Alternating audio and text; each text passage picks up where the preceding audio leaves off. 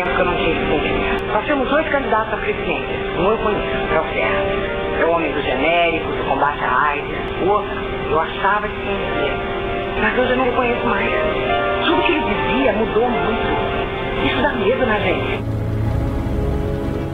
Essa declaração foi dada pela atriz Regina Duarte durante a campanha de José Serra do PSDB em 2001.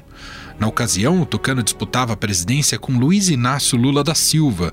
O petista, como todos sabem, saiu vencedor. A propaganda é polêmica até hoje e desde que a peça foi divulgada, Regina passou a dividir opiniões, seja na própria classe artística ou mesmo entre a população em geral.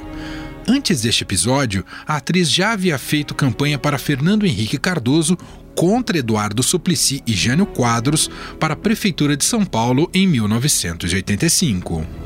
Minha gente, a hora da decisão está chegando. E a gente tem que ficar muito unido nesse momento para eleger Fernando Henrique prefeito de São Paulo. Eu acho que a gente tem que fazer isso para impedir que as forças da corrupção e da ditadura voltem a se juntar e destruam a nossa frágil democracia. Gente, não vamos nos iludir nesse momento. Votar em Suplicy é ajudar o Jânio. Não vamos também nos esquecer do que aconteceu na Alemanha na década de 30. Os democratas se dividiram e o que, que aconteceu? Hitler subiu ao poder com pouco mais de 30% dos votos. Em 2016, em meio ao processo de impeachment de Dilma Rousseff, a atriz era figurinha carimbada nas manifestações que pediam a saída da petista e exaltava a Lava Jato.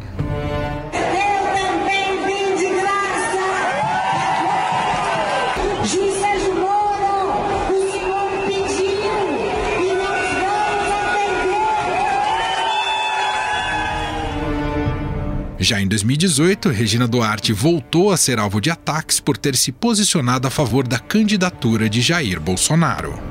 Estou me colocando aqui porque eu acredito que Bolsonaro é patriota, é um cara do bem, criado no amor à pátria, republicano, que respeita as instituições. Estou votando nele sim.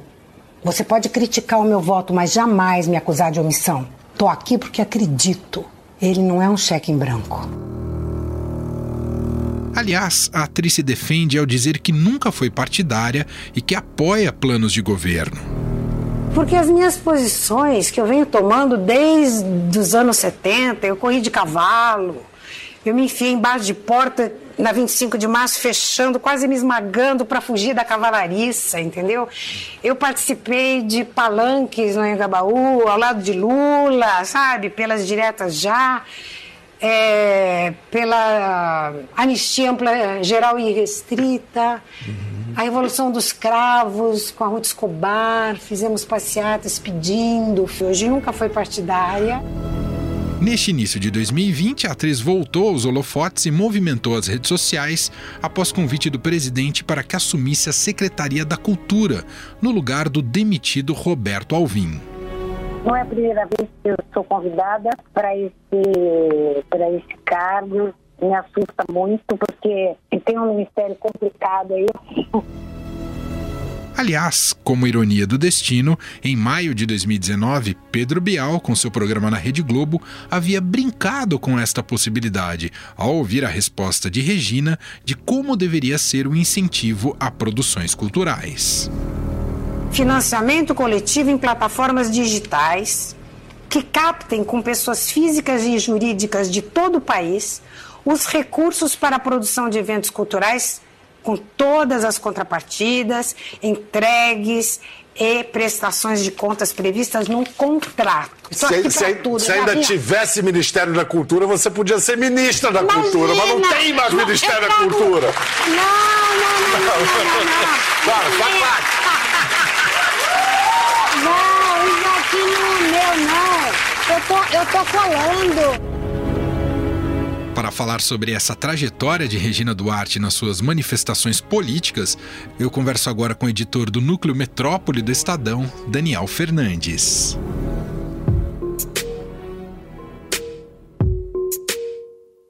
Tudo bem, Dani? Seja bem-vindo aqui. Oi, Emanuel, obrigado pelo convite, tudo bom? Bom, você fez um texto muito interessante para costurar essa trajetória de Regina Duarte na política, que não é algo que vem de hoje e que sempre causa um certo barulho, uma certa repercussão. É isso, né, Dani? O óbvio seria você fazer um perfil de quem é a, a, a atriz, né, a artista Regina Duarte. A impressão é que todo mundo conhece essa história, bem ou mal, por personagens marcantes na teledramaturgia brasileira. Então você é, a Raquel do vale, de Vale Tudo. Mas eu tenho a minha consciência limpa. E é com ela que eu vou ter força, é com ela que eu vou subir. Viúva Porcina, acho que principalmente a Viúva Porcina de Rock Santeiro. Ele quer me deixar doida e tá conseguindo. Menina, ele some com meus boi. Malu Mulher, lá em 79. Eu não sei o que, que você faz, como? O que, que eu posso te dizer? Isso é uma coisa tão pessoal, envolve tanta coisa.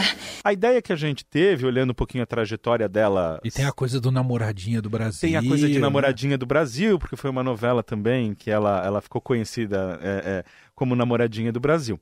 Então todo mundo conhece esse lado artista, esse lado atriz, claro, que é a persona pública dela.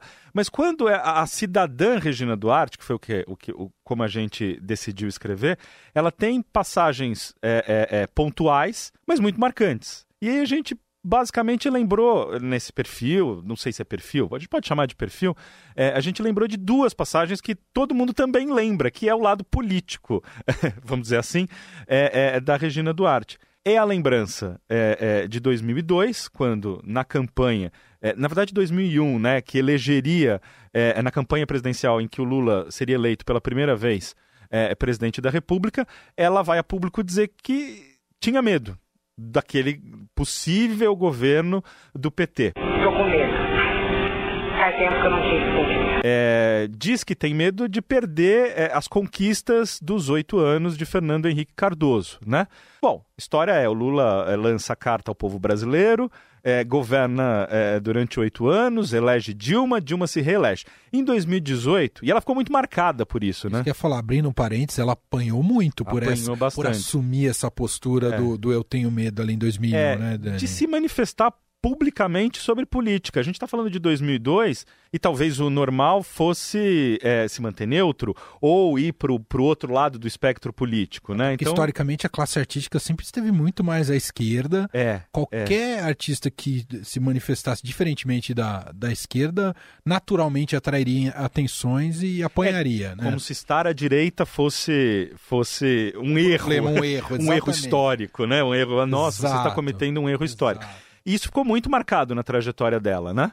Mais recentemente, bom, aí o Lula já está preso, né? 2018, 2017, é, 2018, campanha presidencial, ela fala muito, ela se posiciona a favor do presidente Bolsonaro, do então candidato Bolsonaro, né? Ela fala, e essa frase repercutiu muito também, né? Uma entrevista dada até para o Biratã Brasil aqui no Estadão. A homofobia de Bolsonaro é da boca para fora. O Brasil inteiro já sabe disso, o Brasil inteiro já está com ele, agora só falta você. Vem, vem, vem pro 17 e muito naquela campanha estava se discutindo essa pauta e esse comportamento do, do então candidato é, é, Jair Bolsonaro. Também ficou, bom, até hoje, extremamente marcada, né? É, então, dois pontos muito. É, é dois pontos muito pontuais, é, com perdão do trocadilho, né? nem, nem do trocadilho, mas da redundância, mas que ela, pelos quais ela ficou muito marcada. E aí a gente costurou o texto dessa Entendi. forma. Né? Aí ela deu um passo além, né? Porque uma coisa é Regina Duarte, PSDB 2001, outra coisa é Regina Duarte apoiando. Não é só a Regina Duarte antipetista, essa a gente já conhecia. É. É a Regina Duarte que também apoia o Bolsonaro, ou seja, ela foi mais à direita. Ela né? foi mais à direita e ela. E ela mas você sabe, mano, que ela teve até uma. Ela não é política, obviamente, né? Ah. E a gente já teve outros, principalmente no Ministério da Cultura, Ministério do Esporte, algumas escolhas que, que não são é, é, é, convencionais, né?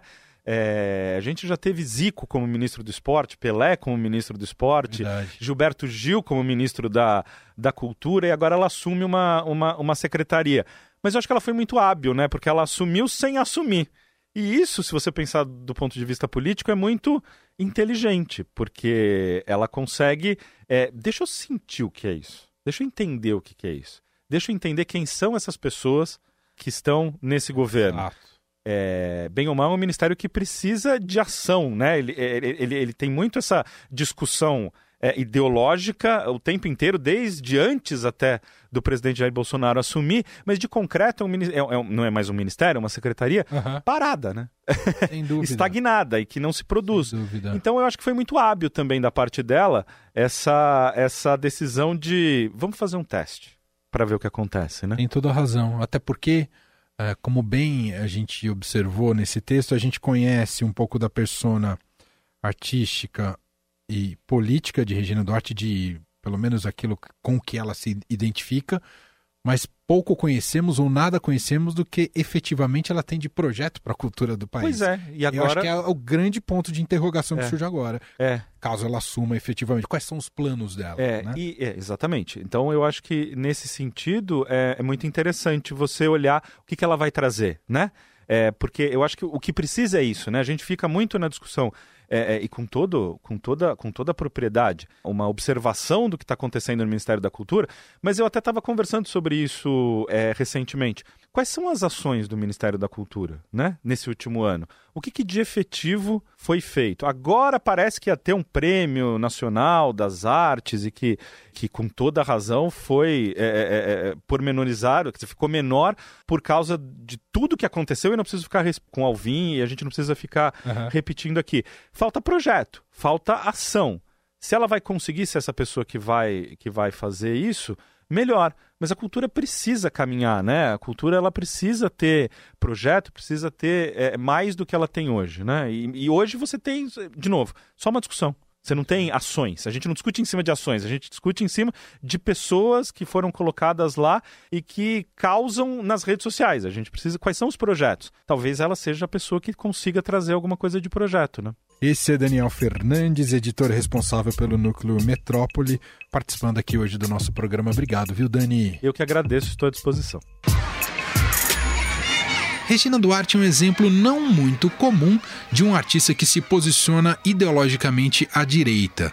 No Brasil, existe uma percepção que grande parte da classe artística é de esquerda Exemplos não faltam, como Gilberto Gil e Chico Buarque. O rei da brincadeira, o rei da confusão. Um trabalhava na feira, outro na construção. A quem a gente muito deve, de quem a gente muito gosta, que é o, que é o Lula, e também a aspereza desse confronto natural que é preciso vivenciar nesse momento entre as forças da progressão, as forças do avanço e as forças do atraso. Aqui tem as duas coisas hoje e a gente tem muito prazer em estar aqui, né não, Chico? Demais. Uh, aliás, eu faço minhas as palavras do Gil, não tenho mais nada a acrescentar. Ele disse tudo que eu penso. E é muito bonito, então, aqui, dezenas de artistas reunidos para cantar e para mandar esse, essa mensagem de esperança pela libertação do mundo. Vai passar nessa avenida um samba a diferença é que artistas que se identificam ideologicamente com o centro ou com a direita sempre foram vistos como minoria ou com pouca voz ativa. Mas esse cenário mudou de alguns anos para cá. A noite além da noite me faz lembrar desses artistas que migrou de campo ideológico ao longo dos anos é o cantor e compositor Lobão. Já foi mais identificado com a esquerda e com o próprio PT, especialmente nos anos 80, e chegou a declarar apoio à eleição de Lula em 2002. Depois se decepcionou com o partido e se tornou um dos principais críticos do petismo.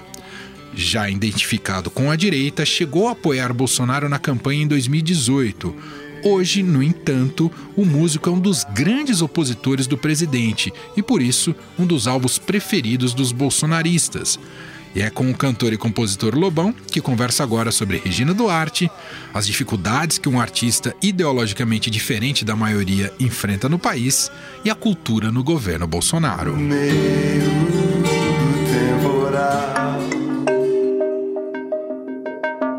Tudo bem, Lobão? Tudo bem, Manuel. Lobão, primeiro eu queria colher um pouco da sua opinião em relação à escolha de Regina Duarte pela possibilidade dela assumir a Secretaria Nacional de Cultura, ah, depois de tudo que aconteceu com Roberto Alvim.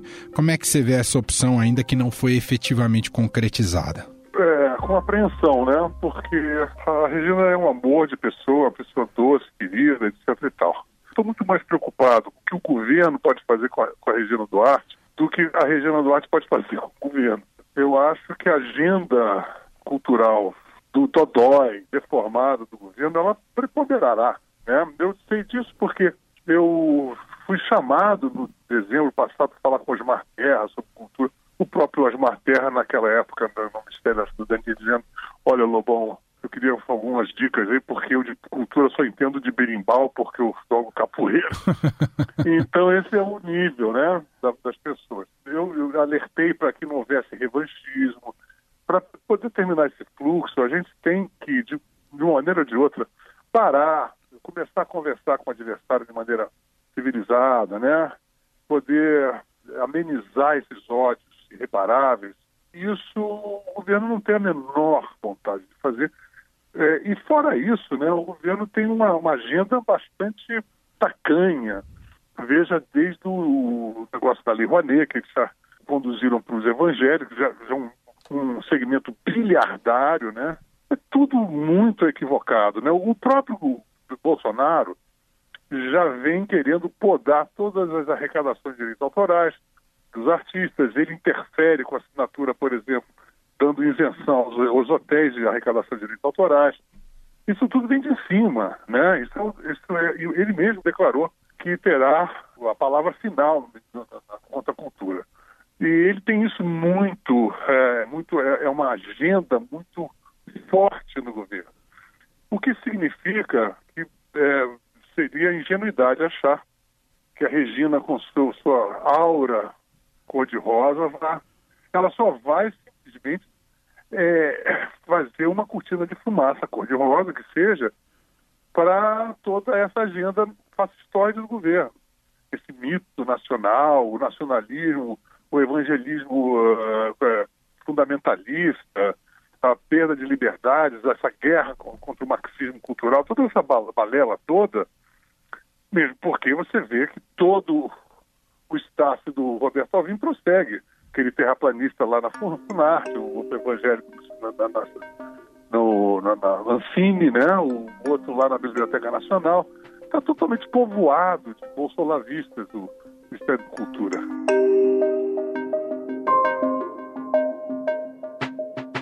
Ô Lobão, essa sua posição não significa necessariamente um retorno à esquerda. Você só está em oposição ao governo Bolsonaro, é isso, Lobão? Mesmo porque, é, sabe, o que eu acho mais absurdo é achar o governo Bolsonaro de conservador.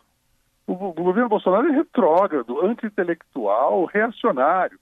Não tem nada a ver com conservadorismo, com direita. Agora, se quiserem se apossar desse tipo de termo, eu abdico, eu sou do rock, pronto. sou do rock, não, não.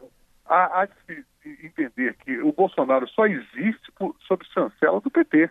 Mais imoral do que votar no Bolsonaro seria permitir, depois de 15 anos do PT no governo, sem nenhuma crítica, por, depois de uma, uma, uma presidente como a Dilma impedida em 2016, eleger o Haddad em 2018. Isso realmente seria o cúmulo, o cúmulo da, da, da, da do maconaísmo. É muito mais difícil ser um artista conservador, um artista à direita no Brasil? Olha, arte não pode ser conservadora. Né? Arte, você, qual foi o período da história do mundo em que a arte foi conservadora? Da Vinci, Botticelli, Michelangelo, qual é o período da arte que foi conservador? Primeiro de tudo, né? Então, o conservadorismo no, no mundo todo deveria, de, isso foi eu que sempre pleitei, porque eu tenho, sim, é, muitos influxos conservadores, mas eu não posso me considerar como um perfil de um, de um homem conservador, né? Entendi. Nem tampouco num perfil de nada, porque eu sou lobônico, eu não posso, eu não consigo me enquadrar em perfil nenhum, né? Mas a arte, em geral, as pessoas têm que entender isso. A arte sempre foi e sempre será revolucionária, né? Então eu lido com arte, sou um artista, sou um músico, então eu não posso ser eminentemente conservador.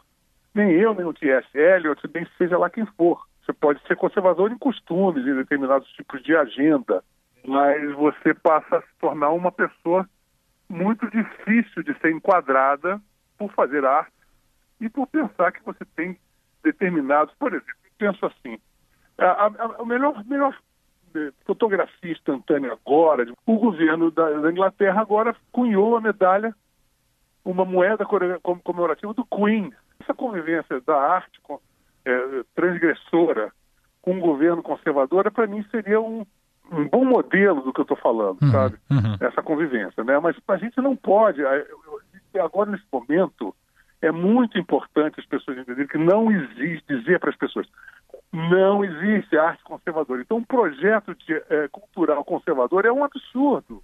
Muito bom, ouvimos cantor e compositor Lobão gentilmente atendendo a nossa reportagem. Obrigado pelo papo, viu, Lobão? Eu que agradeço, Manuel, foi maravilhoso, espetacular e vamos torcer para ver se a gente consegue mudar os caminhos do Brasil para caminhos mais interessantes, mais ricos, né?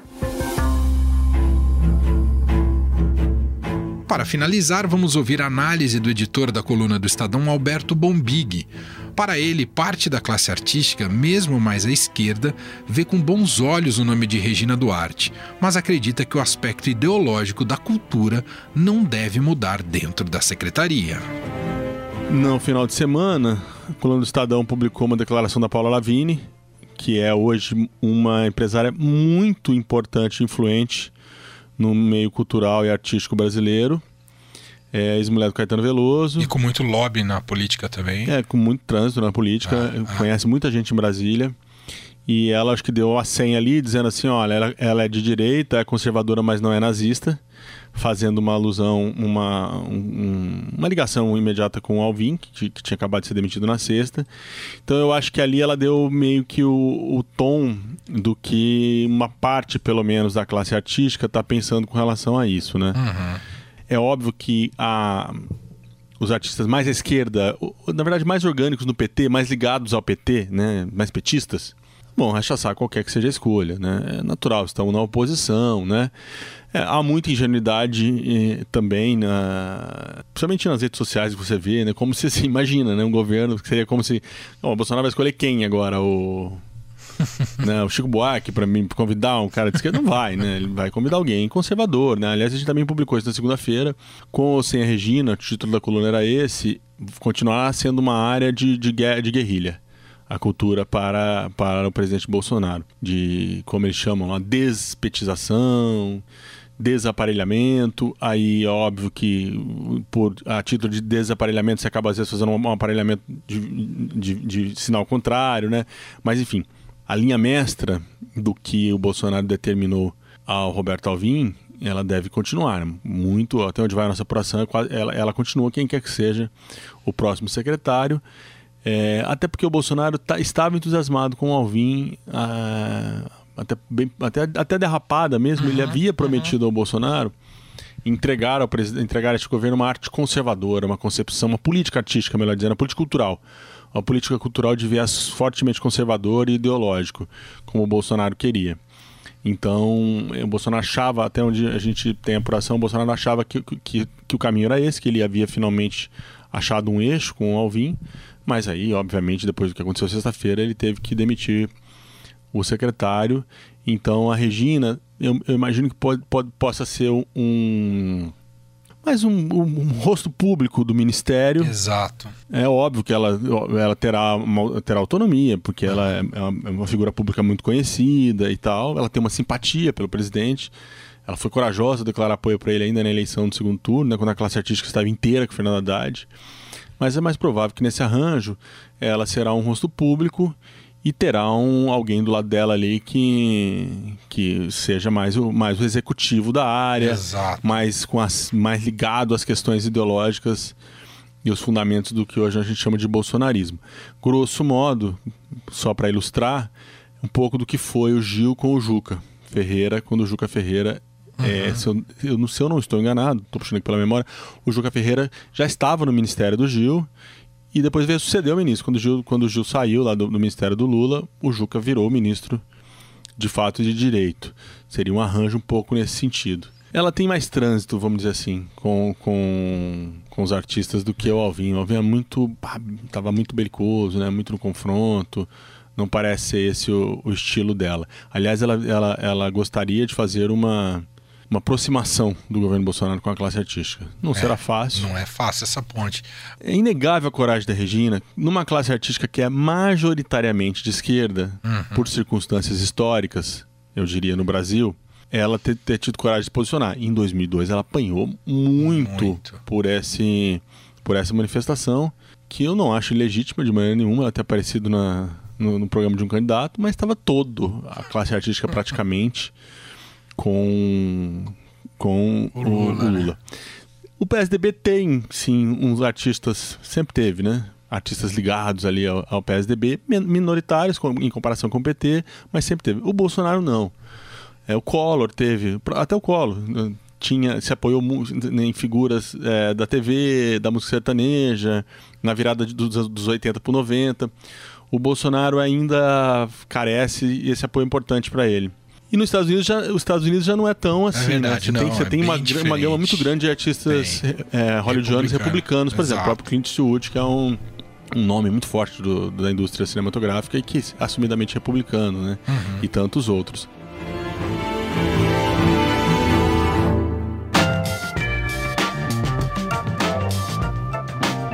Estadão Notícias desta quarta-feira vai ficando por aqui. Contou com a apresentação minha, Emanuel Bonfim, produção de Gustavo Lopes e montagem de Nelson Volter.